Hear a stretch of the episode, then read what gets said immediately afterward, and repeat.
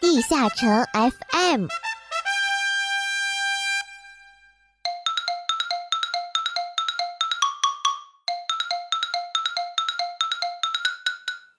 地下城 FM 第九十期，幻想之战礼包上架，强悍的刺客大师无名。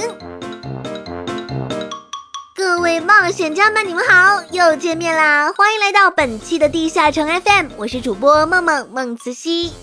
幻想之战礼包上架，特别的礼物，祝你幻想模拟战风靡全场。幻想之战礼包开启后，可以获得一百个模拟币和三张幻想模拟战邀请函。获得的模拟币会直接进入账号物品栏。使用幻想模拟战邀请函可以初始化幻想模拟战的入场次数，账号每周可购买一次。幻想模拟战邀请函只能在耗尽幻想模拟战入场次数后使用，使用后可将入场次数重置为一比一。如果本日还未进行幻想模拟战，则无法使用。礼物大派送，商城每天有好礼，上线就能领礼物。活动期间，勇士们每天都可以在商城中免费购买一份特别礼物，可以从疲劳值上方的活动图标直接进入商城内的购买界面。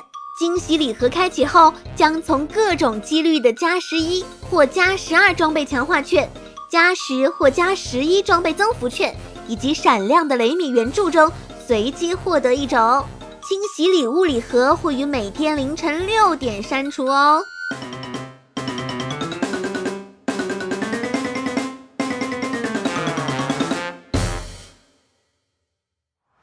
他们手捧奖杯，他们受人喜爱，他们得到这个荣耀的同时，在背后曾付出多少努力和汗水？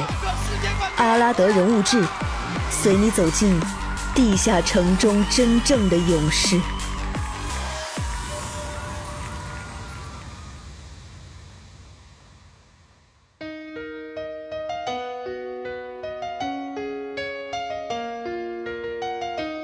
本期阿拉德人物志给大家介绍的是强悍的刺客大师无名。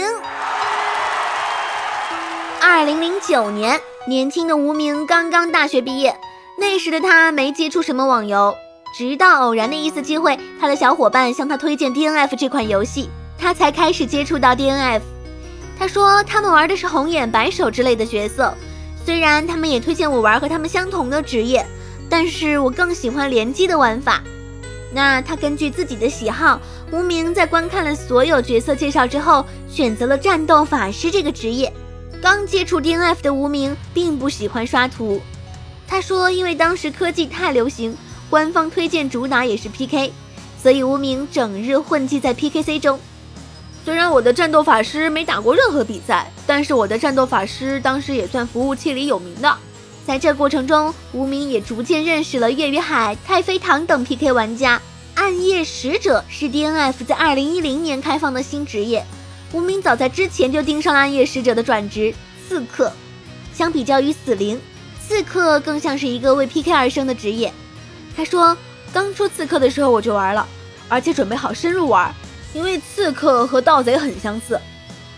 而促使无名选择刺客还有另外一个原因。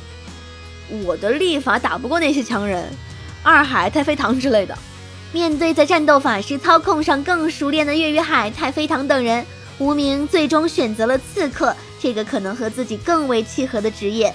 第一次参赛也是他最难忘的一次比赛。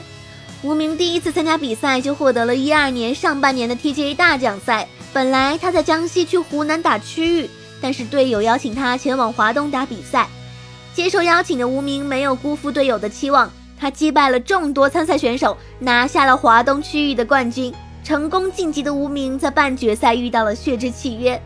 他说：“契约当时是最有希望拿冠军的，我当时是心里没底的，一直凭借着自己的坚持打到最后。但是当时无名打得比较谨慎，我反复利用逃脱优势拖了 CD，抓了几次关键机会才把他带走。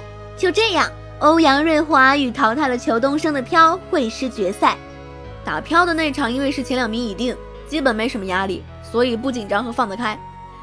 最终，初次参赛的无名拿下了这次 TGA 大奖赛的冠军。无名与凤凰羽是因为2012年的一场线上 PK 赛才有交集，凤凰羽当时是广东网，他是江西网，而且是住的比较偏，和他一只小红，然后没办法链接。但是线上比赛两人又不得不交手，而无名在线上一直输给凤凰羽。他说：“我觉得非常赖皮，觉得这个货老是拿网络赢别人。”到了二零一二年下半年的线下比赛，无名和凤凰羽几次交手各有胜负，基本是无名赢一次，凤凰羽赢一次。一二年 TGA 个人他输给我，团队关键一局我又输给他，广东动漫杯我输给他，WCG 他个人又输给我，团队我又输给他，等等。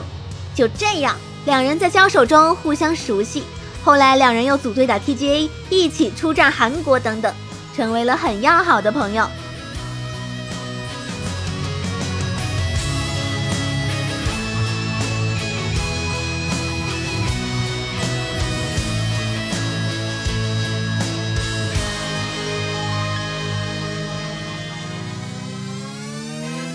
出的最初，最终的最终，随着时间流逝诞生的故事。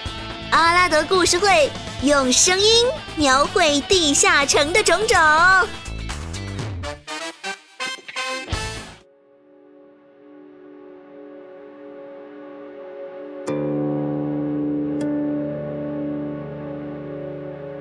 以血燃铁者，第四使徒征服者卡西利亚斯。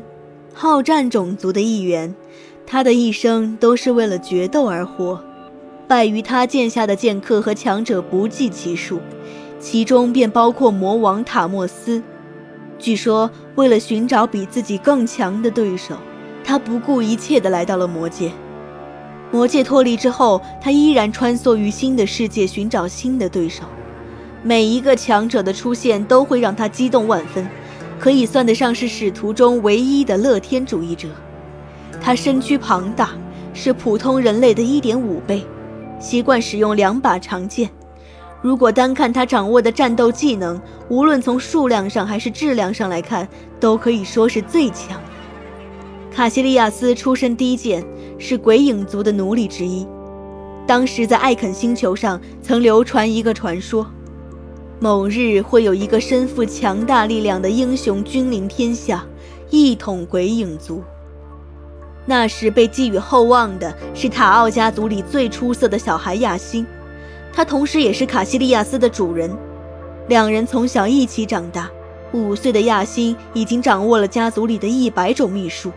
好武的他在家族内几乎没有对手，逐渐成为了鬼影族里最接近神的存在。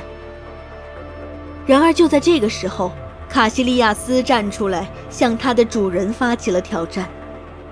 或许是出于怜悯和玩伴情，即使身份悬殊，亚星还是收下了这份战书。战斗是于破碎之月升起的时候，在一个山丘上进行的。当时只有他们二人，没有观众。战斗的结果在艾肯星球上无人知晓。只是那场决斗之后。亚星消失了。这个来自战法永恒之地的人，无比的渴望战斗，沉醉于战斗的卡西利亚斯，果不其然的想要与卡恩一战。卡西利亚斯是最强的剑士，也是不曾败北的战士。然而，他的所有战斗技巧、剑术和斗气，在卡恩面前却毫无作用。虽然胜负未分，但卡西利亚斯自觉羞愧。承认战败。